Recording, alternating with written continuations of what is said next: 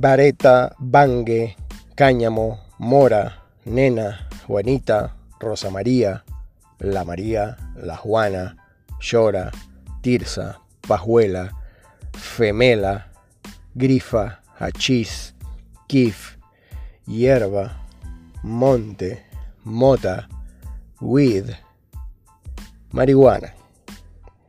Por estos nombres y algunos más conocemos a esa planta llamada cannabis sativa. Pero realmente la conocemos, realmente sabemos algo de ella más allá de todos los mitos y satanización que ha habido, eh, todo lo que ha recaído con prejuicios sobre una planta que se ha comprobado en los últimos años que es medicinal y de muchísima, muchísima ayuda. Hoy descubriremos qué más podemos hacer con la cannabis y cómo podemos integrarla a la gastronomía. Mi nombre es Jair Oliveros y esto es ¿Qué se está cocinando?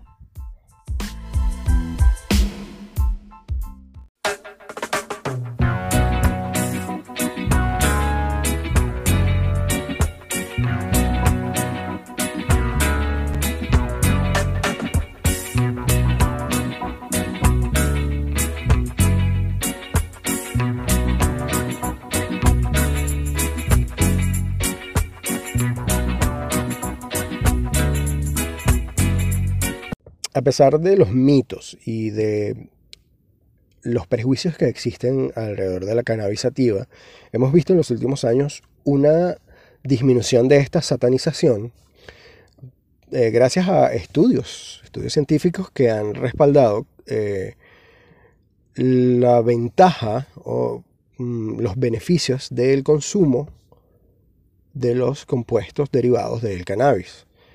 Eh, y una de las maneras, diría yo que más curiosas, de eh, promover la ingesta de dichos compuestos es la cocina canábica, que no es nueva, eh, es algo que tiene poco menos de 20 años, pero que en los últimos 7, 8 años ha tenido un boom y que bueno, tenemos eh, hoy al chef Marcelo Ibarra, que es el CEO de la W, que es un colectivo o como él prefiere llamarlo, una cofradía, que se encarga de eh, organizar eventos, particularmente cenas, para eh, el disfrute y conocimiento de esta interesante área del rubro gastronómico. Pero dejemos que sea él quien se presente y, nos diga de qué va esto. Bienvenido Marcelo.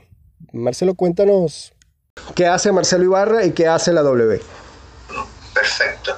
Bueno, eh, Marcelo Ibarra, Marcelo Ibarra partió, es un cocinero, un cocinero que ya lleva 15 años dentro de la, de la gastronomía em, y 8 de esos 15 haciendo cocina canábica. Eh, me manifestaban bastantes cosas en realidad desde eh, el, aprender, porque primero está el, aprender de este, de este concepto, eh, de esta idea, em, y empezar a, practicar, porque en el fondo no hay mucha metodología exacta como para decir ciertas cantidades como lo que hay ahora. Estoy hablando de ocho años atrás, era muy bajo lo que, lo que se conocía como sobre comida canábica, o muy básico. Muy básico. Claro. Entonces, eh, ahí partió Marcelo con ese apruebe, falle, error, y hasta que empezamos a agarrarle el, ritmo y empezamos a atrevernos. Y eh, partió como motivación propia porque siempre me llamó la atención, encontré muy versátil siempre la planta, no solamente por una cosa lúdica, sino por una cosa que me llamaba la atención por sus beneficios que siempre escuché eh, o, tuve ligado de alguna u otra forma en mi familia. Em, lo, cual, lo cual me llevó a investigar un poco más y darme cuenta que era muy beneficioso. Que lo que me consiguió que después me empecé a dar cuenta de que tenía que estos beneficios no siempre eran eh, bien, bien extraídos, por decirlo de alguna forma. Claro. Porque siempre se asimilaba a marihuana, a fumar, fumar y marihuana. Entonces, no había ni formas que la hay ahora de extracciones, de, tipos de cepa. En verdad era muy básico lo que era hace 8 o 10 años. Y, y, de ahí se manifiesta esto eh, en, que me di cuenta de que una niña tenía de 10 años que sufría de epilepsia reflectaria, eh, de tener 90 convulsiones al día, eh, empezó a consumir este aceite de cannabis, llegó a tener dos. Hmm. Entonces me di cuenta de que era algo muy beneficioso. Pero había un problema que era el que a mí me llamaba la atención como cocinero que soy. Em, que, claro, darle a un niño de 10 años, o imagínate un niño más chico que le puedas dar una dosis más baja. Claro. Eh, darle esto que es una extracción pura que es amarga, o darle esto que va enlosado en, aceite, es difícil que se lo consuma o que quiera consumirlo. Entonces por ahí empecé a indagar un poco más para hacerlo con el concepto más medicinal. Ya. Eh, y para lograr que fuera un poco más eh, asequible esta medicina en el sentido de que fuera más agradable. Entonces es muy distinto que un niño se consuma un dulce, un chocolate, a que consuma una gota de... Una gota de, ese aceite. Sí, claro. Ahora, ¿cuál es el problema de eso? Era que en el fondo, como te decía, no había mediciones, no habían tester, no habían... Eh, pero eh, máquinas que en el fondo te dijeran, oye, esto lleva tanta cantidad de THC o tanta cantidad de CBD. Entonces, como te decían, uno iba aprobando tanto gramaje, bajo tanta cantidad de materia grasa, eh, vamos uniendo y vamos probando. Hasta que en verdad ahí ya te va a salir. Bueno, y ahí parte la otra parte que es la W. Ahí nace el, el 2014 la W con un concepto un poco más de, de, amigos, de, juntarnos, cocinar en la casa y empezar a, ya este conocimiento que empecé a recibirlo, empezar a mostrar o, o hacerlo un poco más entretenido con mis amigos. A lo cual esto le empezó a ir bien y empezó a, hacer, empezó a correr la voz y empezamos a generar ya un par de escenas al, al, al, al mes en realidad, porque muchas veces nos salían ya, oye, hagámosla la próxima semana, y eran, ya, ya, no eran seis personas, sino que eran diez. Oye, bueno. Eh, y, fue variando. Hasta que eh, después como que se encajó la, la W y nos dimos cuenta que lo que queríamos hacer no era necesariamente sentarnos a comer marihuana para quedar vulgarmente drogados. Drogados, claro. Sino que era buscarle la otra intencionalidad. Ya. Y ahí nos dimos cuenta que, o sea, en el fondo lo que yo percibiera que la gente teníamos que aprovecharnos de lo que pasaba con esas personas cuando consumían la cannabis por medio de comida. Y que era que sus sentidos se explayaban, eran mucho más amplios de lo que ellos habitualmente podían sentir o darse cuenta. Exacto. Entonces, ahí dije, dale, aquí está la posibilidad de llevarlos a otro cuento, a otra vibra y empezar a bombardearlos con una información que era eh, ¿cómo se llama? Música y que eran imágenes. Y que eran imágenes, oh, buenísimo. Entonces empezamos a complementar que ya la cena no era sentarse a comer, porque a todo esto era, una era como una mesa de club, siempre fue un concepto de una sola mesa, no de varias. Okay. En, el, fondo a mí me cargaba mucho ese concepto cuando yo iba a comer, a, cuando hacían este, decía, oh, comía que ya vamos a probar, y, era como que casi te sentaban, sientas aquí, pa, y te ponían, y te ponían el plato. Y, y el cogollo encima casi bonito, Claro. Entonces, para mí como cocinero era un poco más allá de... Claro, no, no, existía la experiencia como tal de sentarte a disfrutar de lo que... Exactamente. Exacto. Entonces ahí empezamos con este concepto y se formaron a base de una inspiración que fueron los hermanos Roca, eh, Joan y y, ¿cómo se llama? Y Joseph Roca, que ellos hicieron una escena muy lúdica, obviamente a niveles mucho más estratosféricos, con Sinfónica de Barcelona, otro concepto, en el que ellos exploraron la parte visual de las comidas. Mm. Entonces, eh, extrajimos eso y lo llevamos a esta escena, que aparte se empezaron a buscar temas de música para, para en que encajaran dentro de la cantidad de comida que se hacía y dentro de las tonalidades que uno quería darle, porque en el fondo siempre fue mi idea de darle un énfasis a cada plato, o sea, partir desde lo más frío, vulgar o lo lento hasta lo más extasiado, fuerte y dulce que podría ser el, el término de, esta, cena. De esa cena. Y de ahí, bueno, y ahí se empezó a correr la voz y, y ya la gente empezó a, a decir, oye, ya hagamos más cena, y ya se llevó a Santiago, porque esto partió acá en, Viña. En Viña. y después se llevó a Santiago y así hemos ido rotando en un par de lugares más y ya se generó como una, una cofradía. Ya hay un mm. grupo de gente que ya sigue, aparte que siempre ha sido con este contexto de, mm, o sea, como la palabra dice cofradía, ¿cachai? De ciertas personas, ciertas eh, limitaciones, aquí puedes llegar, ¿cachai? Y vas a conocerlo, pero no es para todo el mundo. No es para todo el mundo, entiendo. Exactamente. Entiendo.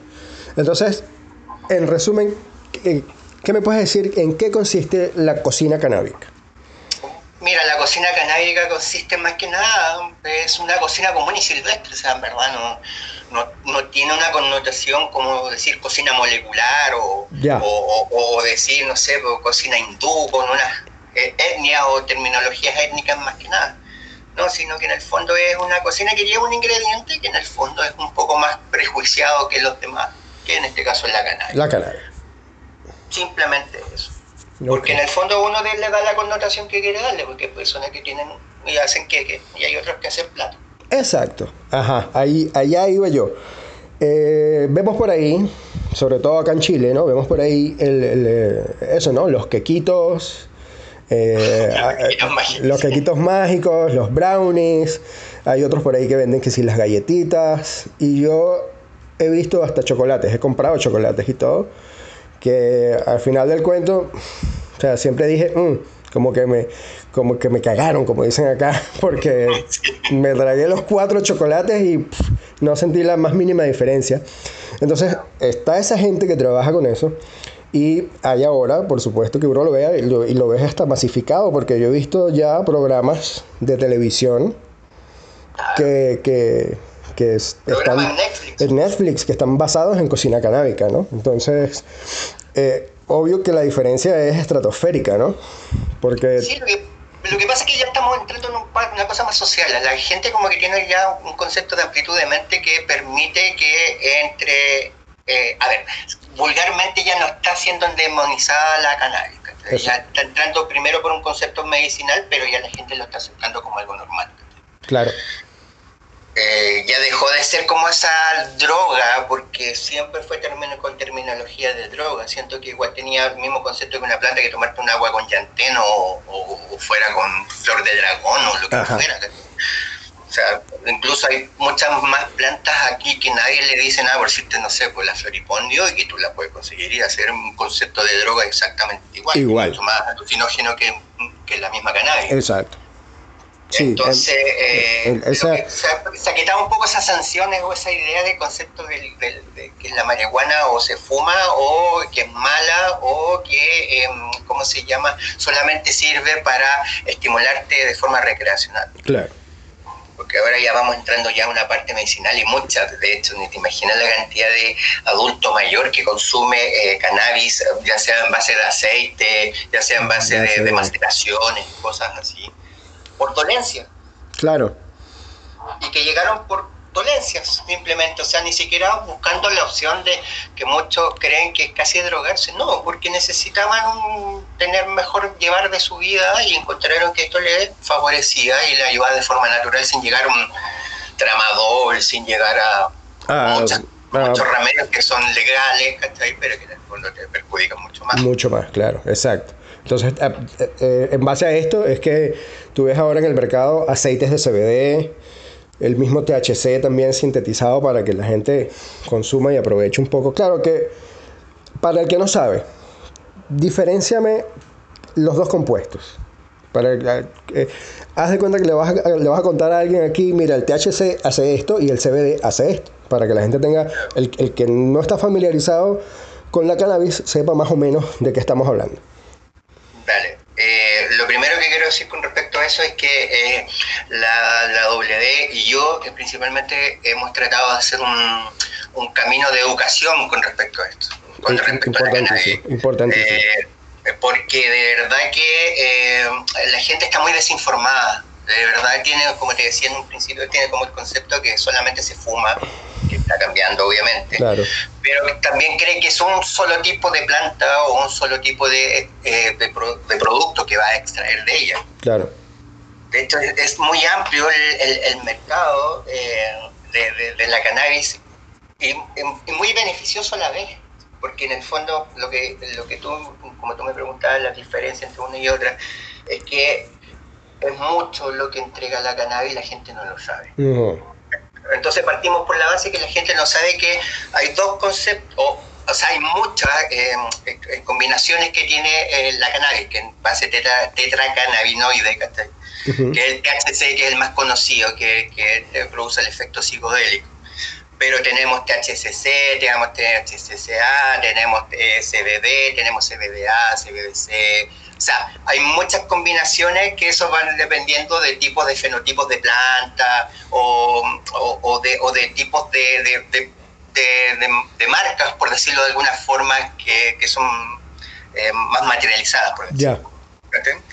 Eh, en el caso del THC, como te decía, es un concepto, o sea, es el producto que en el fondo produce la parte psicoactiva, que llega al sistema nervioso central y que produce esa psicoactividad, ese tanto relajamiento como en el sentido de eh, perder como ese mm, como ese, ese, ese, velocidad de la vida, por decirlo de alguna forma. Claro. en el fondo, nosotros con eso llegamos como ese letargamiento, por decirlo de alguna forma. Y el CBD, el CBD que es muy importante y se está consumiendo mucho ahora, eh, el CBD es, es, mm, es más corporal, es un antiinflamatorio natural, es un antiespasmódico natural también, eh, que consumían en, en, porcentajes altos produce un efecto bastante eh, relajante en el cuerpo. Exacto. Pero no tiene el lado psicoactivo.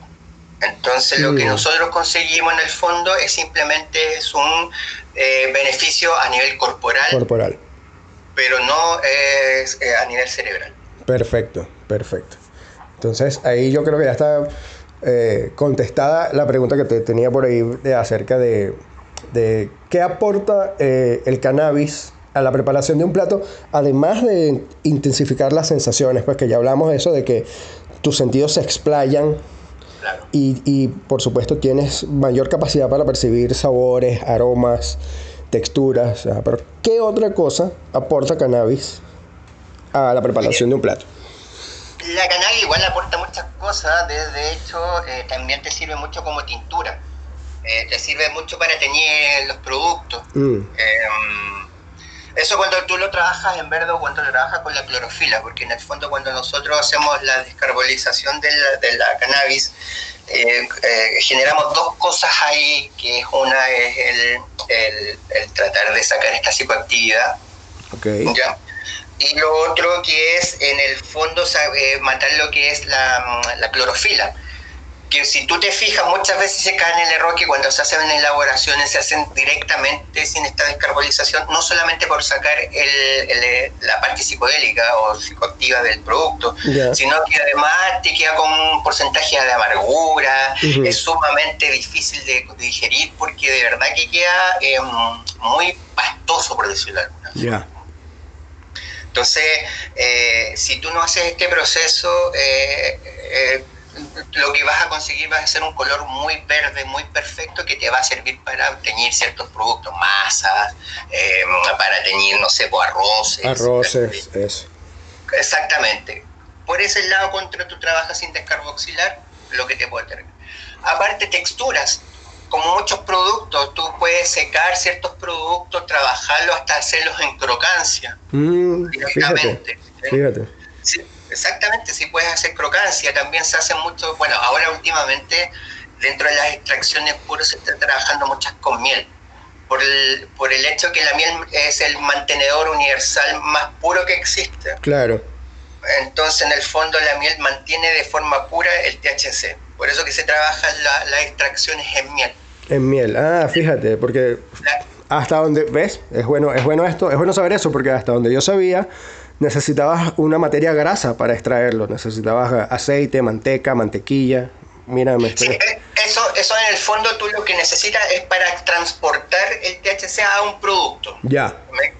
Es un transportador. O sea, la única forma de que se transporte ese THC a otro lado es que pase a una, materia grasa o a un, a un estado, a un alcohol En este fondo tiene que ser un alcohol sobre 60 grados. Mm. Bajo esto, en verdad, no podemos sacar mucha extracción, a no ser que sea una maceración, que es como lo que se conoce como el dragón verde, cuando tú haces maceración en alcohol para trago o, cócteles. Ya, ya. Gracias por aclarar esa duda. sí, es que, es que es, por eso digo, es que eh, son cosas que a lo mejor eh, son sumamente de la parte básica de lo que es la cocina canábica o de lo que es la cannabis al traspasarlo.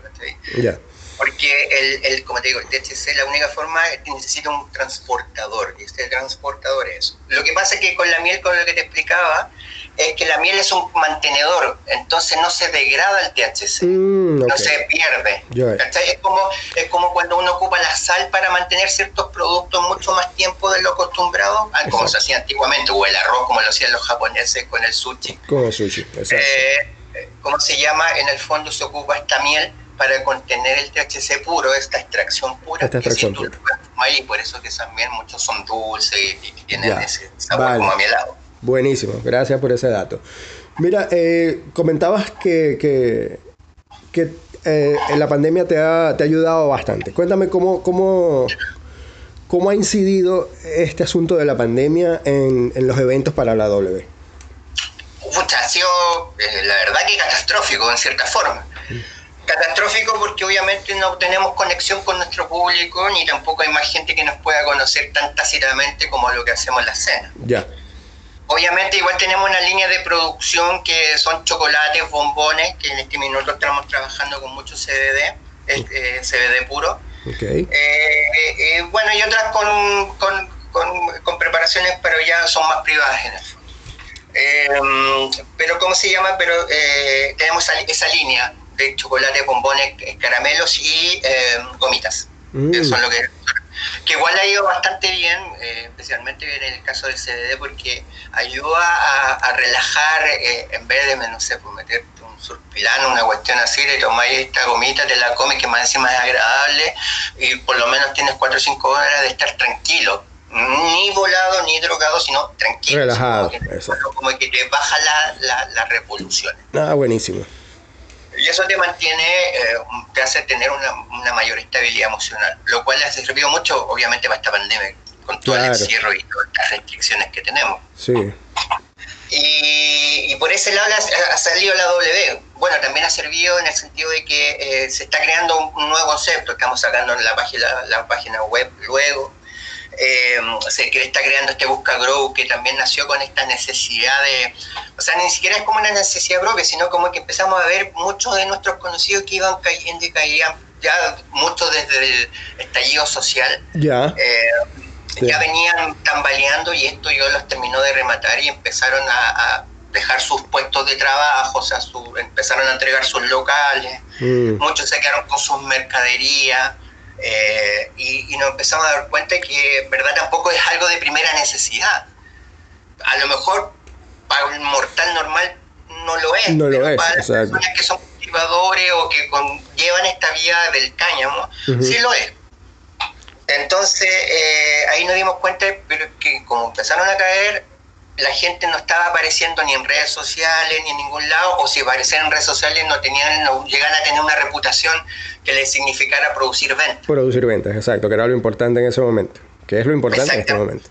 Exactamente. Entonces, ¿qué es lo que pensamos nosotros? Hacer un buscador georreferencial eh, que en el fondo todas las personas que se integren a este buscador eh, van a aparecer en este buscador georreferencial, ya sean eh, cultivadores, ya sean em, eh, personas que fabrican mantas con cáñamo, ya sean personas que hacen comida con cáñamo, todo hablando dentro de la legalidad. Dentro de la legalidad. Se, entiende. claro. O sea, no, va a haber personas que tengan que decir, oye, que quito mágico. O sea, lamentablemente, por mucho que nos guste o que lo hagamos nosotros en algunos casos, eh, no podemos fomentar eso. Si lo que nosotros queremos fomentar es las ventas de estas personas. Claro. Entonces ahí vamos a otro punto. Que ¿Cuál es la posición de Marcelo Ibarra ante la legalización del cannabis? Pucha, yo, eh, yo, yo creo que es algo necesario. Eh, es que primero no siquiera deberíamos estar legalizando una planta o no. Eh, Exacto. Porque, porque en el fondo es parte de la naturaleza. Exacto, es una planta. Claro, que o sea, no, o sea, tenemos que legalizar el orégano. algo así.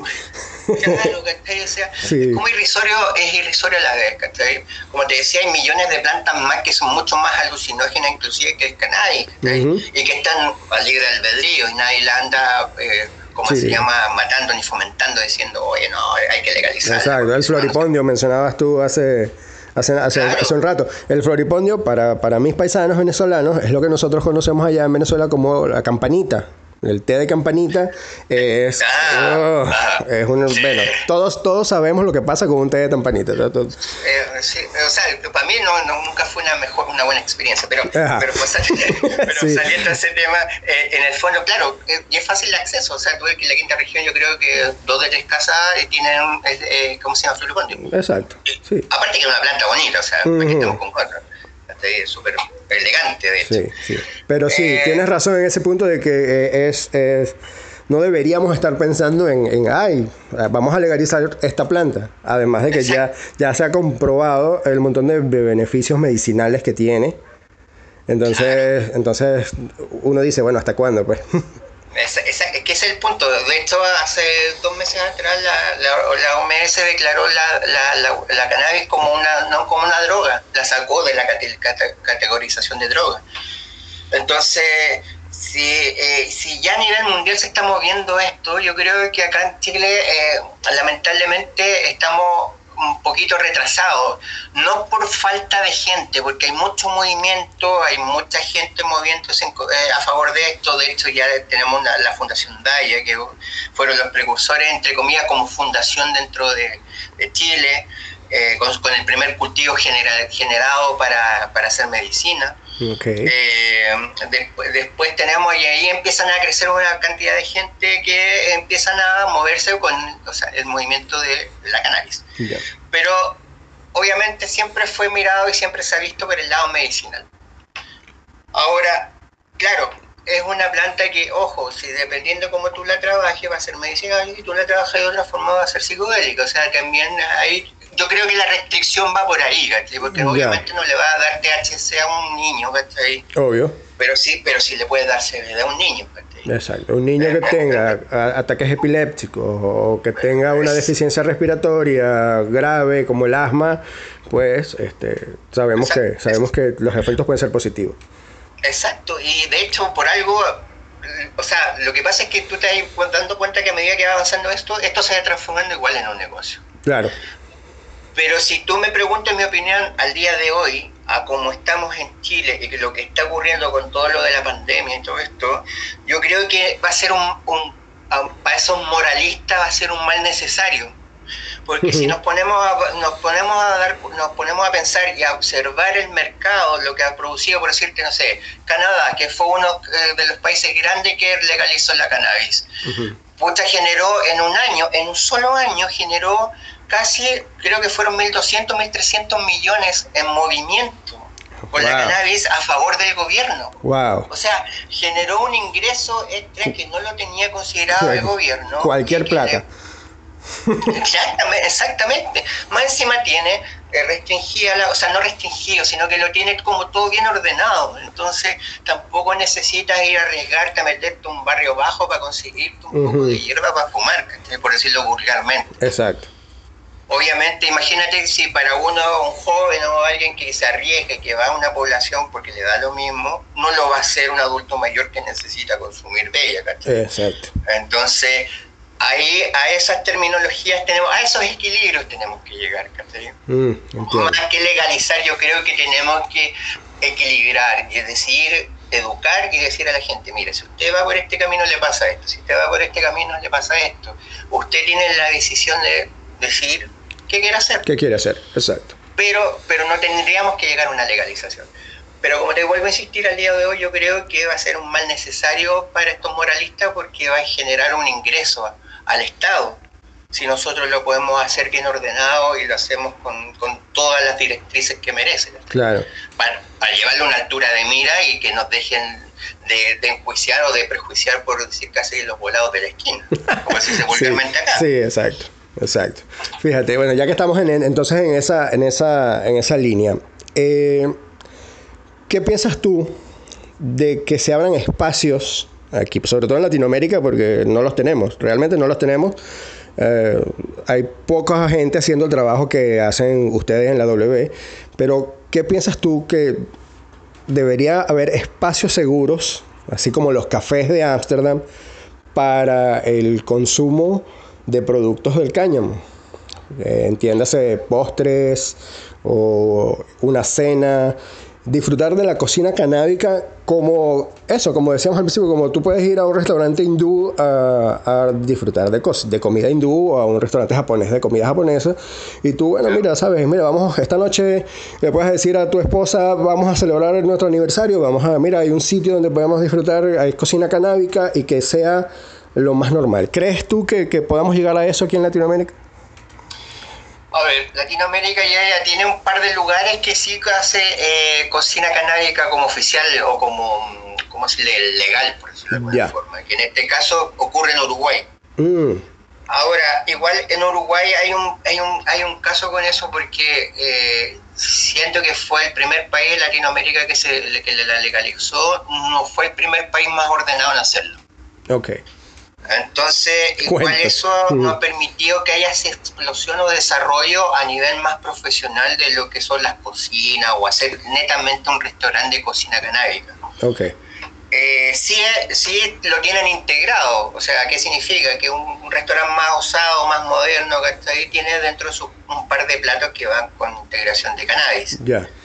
Pero no necesariamente una o que tú vayas a comer eso específicamente, porque eh, puede ser un restaurante italiano y dentro de su salsa tiene una con cannabis, pero no que tenga el postre o la entrada o te vas a tomar un licor con cannabis. Exacto, que tengas un menú de, de, cuatro tiempos en los que los cuatro tiempos vayan con, con cannabis. Mm. Exactamente. Claro, que eso, eso también, bueno, eso es sumamente importante lo que tú estás diciendo, porque... Eh, lamentablemente eh, el no conocimiento, especialmente cuando tú estás cocinando, eh, puede producir malos viajes primero. Mm.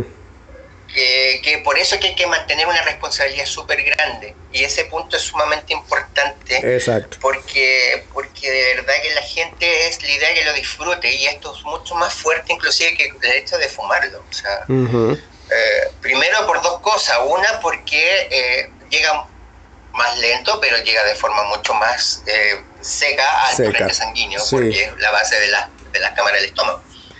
Y segundo, es porque en el fondo te, produce, em, eh, no tienes la capacidad de repente de poder manejarlo. Mm. Entonces hay que tener la capacidad, o sea, hay que ser súper consciente cuando tú haces ese tipo de comida. Entonces de repente la gente cae en ese, ay, le echo mucha cantidad y va a quedar todo, ¿cachai? Y al final no se disfruta. No se disfruta. Se pierde, ¿cachai? Eh, y eso eh, ocurre, y eso ocurre ahora porque hay, yo creo que ahora hay más grow que farmacias en, en, Chile. o sea, es una mm. cuestión impresionante que hay mucho cultivador ahora. Mm. Y por ende, como hay mucho cultivador ahora, hay muchas personas fabricando comida. Mm. Y eso hay que ser sumamente responsable. Eso está bien, eso está perfecto. Muy, muy entretenido y bastante instructiva esta conversación con, con, Marcelo. Genial, datos que yo no sabía, yo de verdad me declaro que estoy como que novato en esto. De la, eh, siempre me, me, produjo curiosidad. Y... Es, muy entretenido, de hecho, es, es sumamente entretenido. Ah, me ha pasado varias experiencias a mí en el caso de que varias cenas he tenido personas de, no sé, pues una de las últimas cenas tuve una persona que tenía 84 años. Mm. Imagínate. Eh, y, para mí fue una sorpresa cuando me encontré, porque aparte la interacción que yo tengo con el público cuando yo cocino no es solamente de la cocina, sino que el, el estar narrando las cosas Oye. Eh, y también explicando, porque como te decía, eh, hay que tener cuidado lo que es la comida. Yo no he hecho en toda la comida eh, cannabis, claro. Eh, o un activo, por decirlo. ¿cachai? Yo lo que ocupo son muchos potenciadores. Mm. Entonces, así me permite también manejar esto, este buen viaje. esto que sea menos, esto que al final la gente lo, lo pase bien, lo sienta las sensaciones, sienta todo, ¿cachai? pero en una armonía. Eso, la, la dosificación es importante ahí. Sí, es sumamente importante. De hecho, una de las cosas que nosotros más buscamos en la W es eso. Eh, que, como te decía en un principio, a mí me cargaba que cuando tú llegabas, la cuestión era como que te entraban, te sentaban, te servían y ¡pum! Y, se acababa la Y se acabó, ya. Viajaste y listo. Exactamente, entonces acá es distinto, por eso que también trabajamos con un máximo de 25 personas, no más que eso, mm.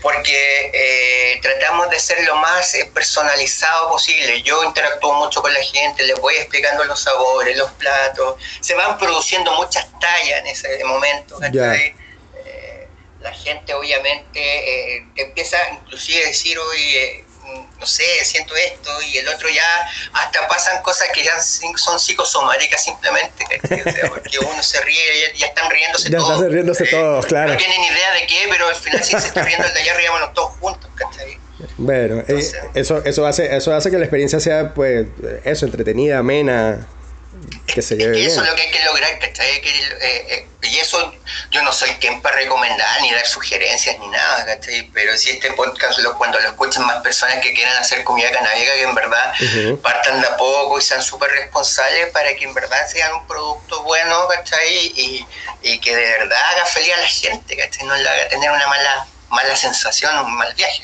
Ya. Perfecto, perfecto. ¿Alguna, bueno, me acabas de decir que no eres quien para dar recomendaciones, pero era precisamente eso lo que te quería... Esa era, esa era mi pregunta de cierre.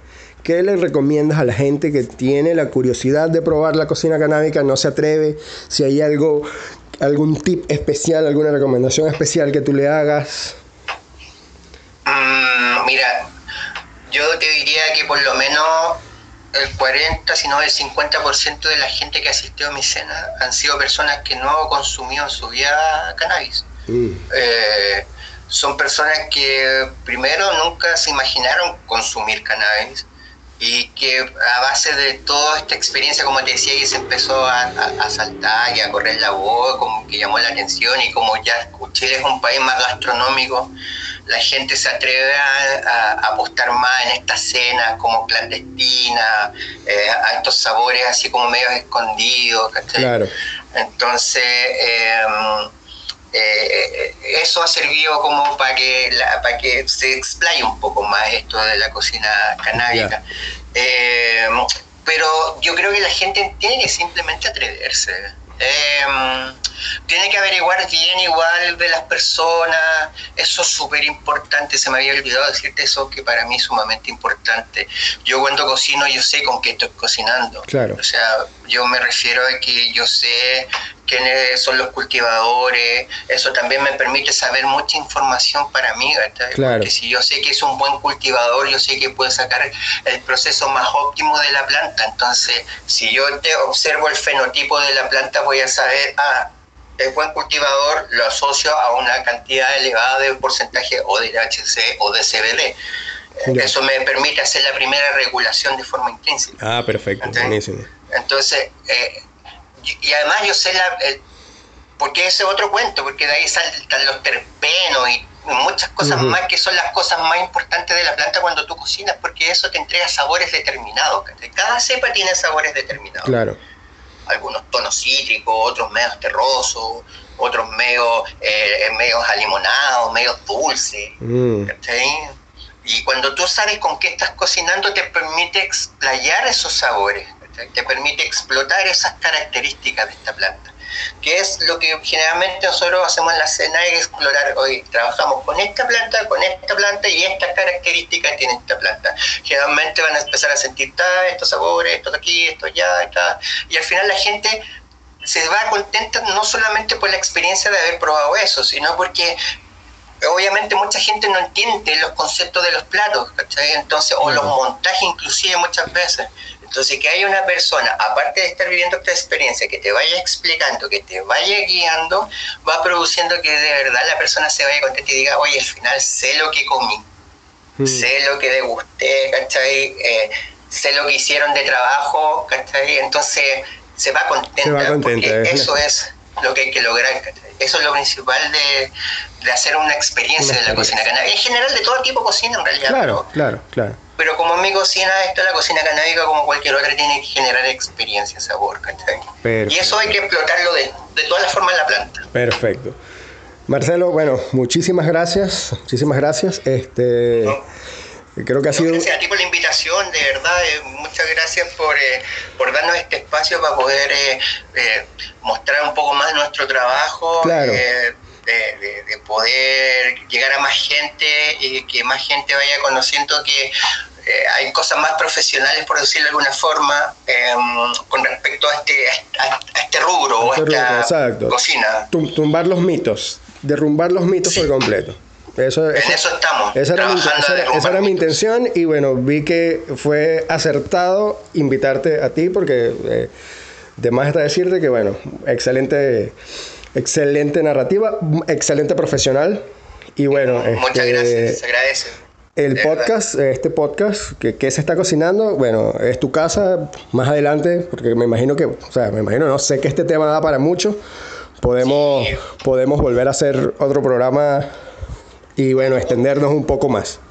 Entonces... De hecho, gracias a mí me acompaña una gran cantidad de, o sea, no gran cantidad, así como no, no, pero me acompaña un buen equipo que, que, que de profesionales que de verdad que les gusta esto y que más encima nosotros eh, estamos entregando una información que va no solamente para el lado del público, sino que también para el lado de la persona del gastronómico, del, que trabaja en gastronomía. Claro. Que, como yo como cocinero es lo primordial que yo quiero queremos apuntar o yo como la W con el equipo queremos apuntar porque hay aparte de, diseñadores aparte de, cómo se llama de la parte administrativa por decirlo de alguna forma hay hay garzones hay cocineros extra hay bartenders mm, ahora esta revista que nosotros vamos a lanzar ahora eh, eh, hablamos de gastronomía, hablamos de WIT, hablamos de música, ah, hablamos de, la calle, ¿cachai? Del urban style, ¿cachai? Ah, perfecto.